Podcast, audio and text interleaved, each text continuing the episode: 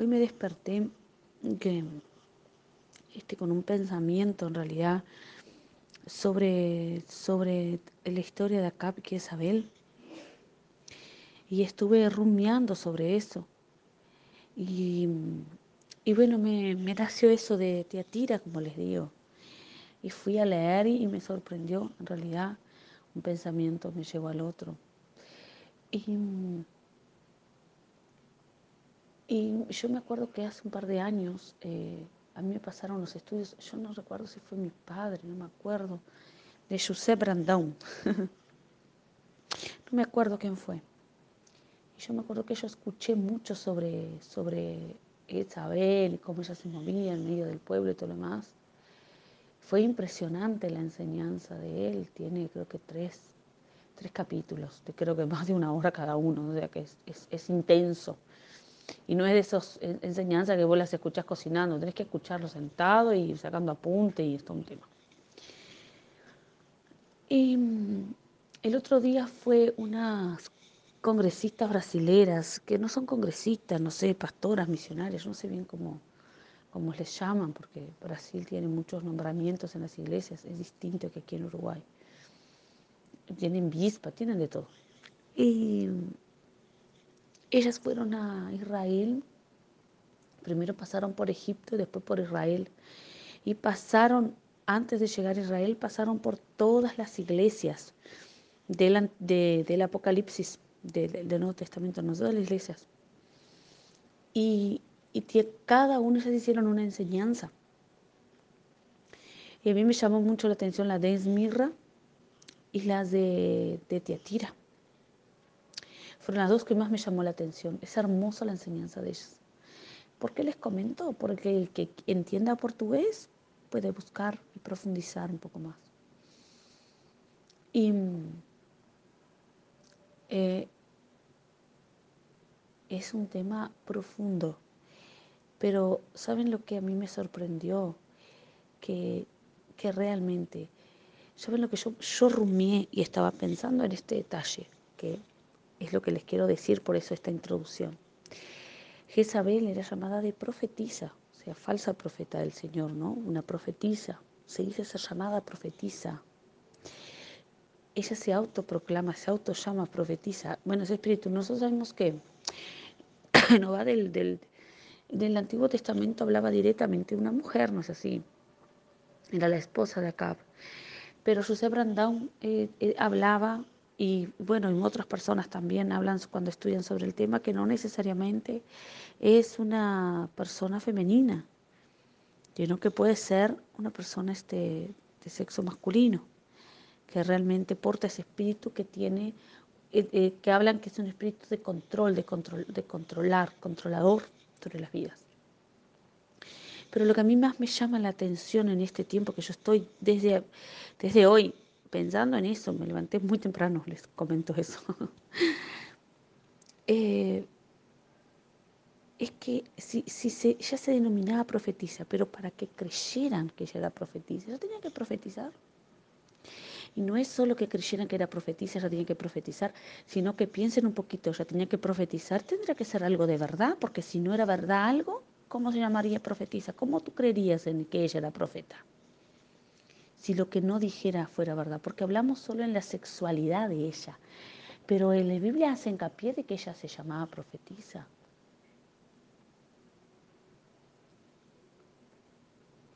Y dice que ella daba enseñanzas engañosas. Y que el Señor la tratará después, bueno, con las obras de su mano. Que con enseñanzas se engaña a mis siervos pues los induce a cometer inmoralidades, bueno, sexuales, a cometer, eh, a comer alimentos sacrificados a los ídolos, bueno. Es impresionante, pero ¿qué dice ser profetisa? Ella, ella se proclama profetisa del Señor pero para que le crean ella pueda dar esas, ella da las enseñanzas, ¿no? Pero los siervos creen porque realmente ella profetiza, porque si no, ¿cómo van a...? Y probablemente lo que profetiza, lo que profetiza en ese tiempo, ¿no? Y en el de ahora también, obvio, se, eh, se sucedía, o sea, sucede. se cumplía porque Vieron que siempre se dice una profecía no es profecía si no se cumple. Jeremías murió, Isaías murió sin ver profecías cumplidas. Bueno, pero vivimos en este tiempo. Y bueno, quizás el Señor te mandó una profecía por una boca de un profeta y no se va a cumplir en tu generación, se cumplirá en tu tercera, cuarta, quinta o sexta, séptima o en tu mil generación. ¿Entendés? Nosotros ponemos un fundamento que no está ni siquiera es bíblico. Y yo creo que esa enseñanza es que es bélica esto viene de mi cabeza, no viene de que el Señor no me reveló este detalle, este detallecito acá, de que es una enseñanza exabélica. Porque Jezabel profetizaba y se cumplía, según ella, ¿no? ¿Por qué? Porque era su punto para que todos creyeran en ella. Lo que ella decía, lo que ella mostraba era verdad. Sin embargo, la Biblia habla que es engañosa. Era engañosa, engañaba. Y ejercía, con Acab, ella ejercía una autoridad. ¿Cuál era la autoridad que ella ejercía y el control? Hacer suceder. Por ejemplo, esto. No te dio la viña. ¿Eh? Anda ya y tomala. ¿Qué tiene? Anda ya y tomala. Es tu poder. ¿Qué hacía ella? Yo, va a estar en tu poder. Me imagino que ella dijo acá, va a estar en tu poder. Con aquella autoridad de profetiza, ¿no? ¿Y qué hizo ella? Lo hizo estar en su poder, pero para estar en el poder de acá, ella mató a toda una, una, descendencia, mató a la gente, mató para, y robó y usurpó aquello. Acá dice, hoy cumplió, es una profetisa porque está en mis manos, la autoridad y el poder lo tiene para ponerlo en mis manos. Pero, porque él ya le dijo, acá vivo no sos rey, vas allá y la tomás. Pero acá conocía las costumbres, las limitaciones de lo que es. Eh, a ver, él conocía las limitaciones a donde podía llegar para ejercer su derecho de autoridad sobre otro israelita porque había normas y costumbres y cosas de herencia, no se tocaban, ni se ultrajaban, ni se robaban, ni se tocaban. Solamente si la persona quería vender, lo vendía. Y cuando vendía era visto por otros como una deshonra. ¿Saben eso? En el caso de David, que también fue herencia, ese fue visto como honra porque fue dado a Jehová. Ofrenda a Jehová. Miren, esto no es poca cosa lo que les estoy diciendo.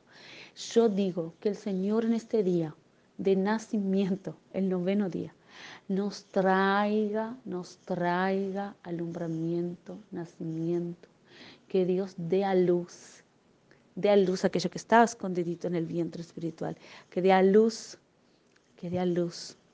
Y no toleremos el control, las falsas palabras, las mentiras, los engaños. Y bueno, ¿por dónde tiene que pasar todo eso? Por el fuego del Espíritu Santo de Dios. El fuego del Espíritu Santo de Dios. Él consume lo que es consumible. Publicamos un día en Instagram, porque la Biblia lo dice, el, el Espíritu Santo consume lo que es consumible, lo que se quema, lo que es combustible para quemar, que queme. Entonces pasemos por el fuego del Espíritu Santo de Dios para que limpie nuestro intelecto, nuestros pensamientos, estas enseñanzas engañosas que el Señor saque. Porque escuchen lo que dijo, yo le di oportunidad, yo le he dado tiempo para que se arrepienta de su inmoralidad. Quiere decir que hasta esa persona falsa, profeta, en esta mujer, ¿no? Jezabel era una mujer ahí, que bueno, ya les dije lo que dice Brandon, menos que otros siervos de Dios hablan también, que no importa la, sexualidad de la persona, sino este, si es hombre o mujer sino la función de, ese espíritu que se mueve. Pero no solamente que, que le dio tiempo, le dio tiempo para que se arrepienta de su inmoralidad, pero no quiere hacerlo. Significa que esa, esa Jezabel, que Jezabel, ella hace resistencia. Ella provocaba resistencia, ella se resistía al cambio de Dios. Ella se resistía al cambio de Jesús. Ella se resistía al cambio del Espíritu Santo, ella se resistió al cambio.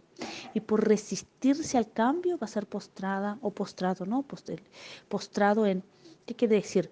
Que el Espíritu Isabélico actúa en las personas y Dios habla a la persona para que la persona se arrepienta de su mal camino. Si te convirtieres de tu mal camino y te convirtieres de todo vuestro corazón, de todo tu corazón, ¿no? Si te convirtieres, si te arrepintieres, si te vuelves a mí, dice el Señor. Entonces cuando nos volvemos al Señor, el Señor nos limpia, quita todo eso que viene de, esa, de, ese, de ese movimiento de las tinieblas y somos limpios. consagrados por su sangre preciosa, limpiados por su sangre preciosa. Pero si queremos, o si o quiere, si no quiere, pasa lo que dice aquí. Por eso la voy a postrar en un lecho de dolor y a los que cometen adulterio con ella los haré sufrir terriblemente a menos que se arrepientan de lo que aprendieron de ella. Es impresionante cómo el Señor le da el castigo y ahí empieza a castigar sus generaciones y a todos los que tuvieron alrededor. Porque si nosotros escuchamos la palabra de verdad y, y, y, decimos, no, pero, y no escuchamos la palabra de verdad y no nos arrepentimos y no nos volvemos nuestro mal camino, el Señor nos pone en ese lugar. O sea, una persona que está liderando está contaminando a los que lidera. ¿Entienden? En este caso, para entenderse lo que quiero explicar. Persona que está liderando contamina lo que, lo que lidera y cae sobre esas personas. Impresionante esto, ¿no? Y a los hijos de esa mujer los heriré de muerte.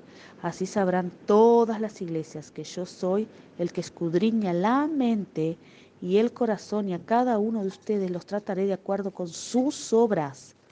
Ahora el resto de los que están en Teatira, es decir, a ustedes que no siguen esas enseñanzas, ni han aprendido los, los mal llamados profundos secretos de Satanás, les digo que ya no les impondré ninguna otra carga. O sea que había, es, había una carga en lo que en estas enseñanzas de esta profetisa. Había una carga y estos, y estos de esta iglesia estaban sobrecargados con eso, porque aquí lo dice. Eso sí, retengan con firmeza lo que ya tienen, lo que tienen del Señor, porque el Señor no les va a agregar más ni dones, ni talentos, ni cargas sobre ninguna misión más. ¿Por qué? Porque la carga que tenían ya les estaba desgastando mayormente y dando cansancio innecesario al cuerpo, a las almas, al espíritu y a la mente. Y cuando vos estás cansado, no actúas bien, no pensás bien, no razonas bien, no tomas buenas decisiones, no sos activo en ninguna actividad. Por, hay gente como yo, que yo quedo fastidiosa, irritable, me molesto por todo, hay personas que son así. Hay personas que quedan, se sientan, se aplastan, no hacen más nada, no cuidas de nada más por el cansancio y no puedes retener lo que es tuyo en tus manos porque estás cansado, porque solamente quieres dormir. Eso provoca el cansancio de la carne. Pues sigue. Amén. Al que salga vencedor, miren esta promesa maravillosa. Al que salga vencedor y cumpla mi voluntad hasta el fin. O sea, tenés que seguir resistiendo. ¿Saben por qué pone hasta el fin? Porque va a haber resistencia espiritual. Va a haber una confrontación entre hacer lo correcto y seguir el otro camino. Entonces, cuando vos sientas esa resistencia, vos que tenés que decir, cumplir la voluntad de Dios y llegar hasta el fin. A ese a esos le daré autoridad sobre las naciones. Miren esta promesa maravillosa. ¿Saben lo que significa autoridad sobre las naciones? No que vas a salir mandando a las naciones, pero vas a orar, vas a clamar, vas a ser grande entre los grandes así como yo la he recibido de mi Padre, y Él las gobernará con puño de hierro, les hará pedazos como vasijas de barro. ¿Saben? Porque el Señor nos llama naciones a nosotros. Cada uno de nosotros es una nación delante de los ojos de Dios. ¿Cómo sabemos eso? Porque le dijo a Abraham, Abraham, haré de ti una gran nación. ¿Y quién le nació? Isaac. También le daré la estrella de la mañana. El que tenga oído, que oiga lo que el Espíritu dice a las iglesias. Alléluia.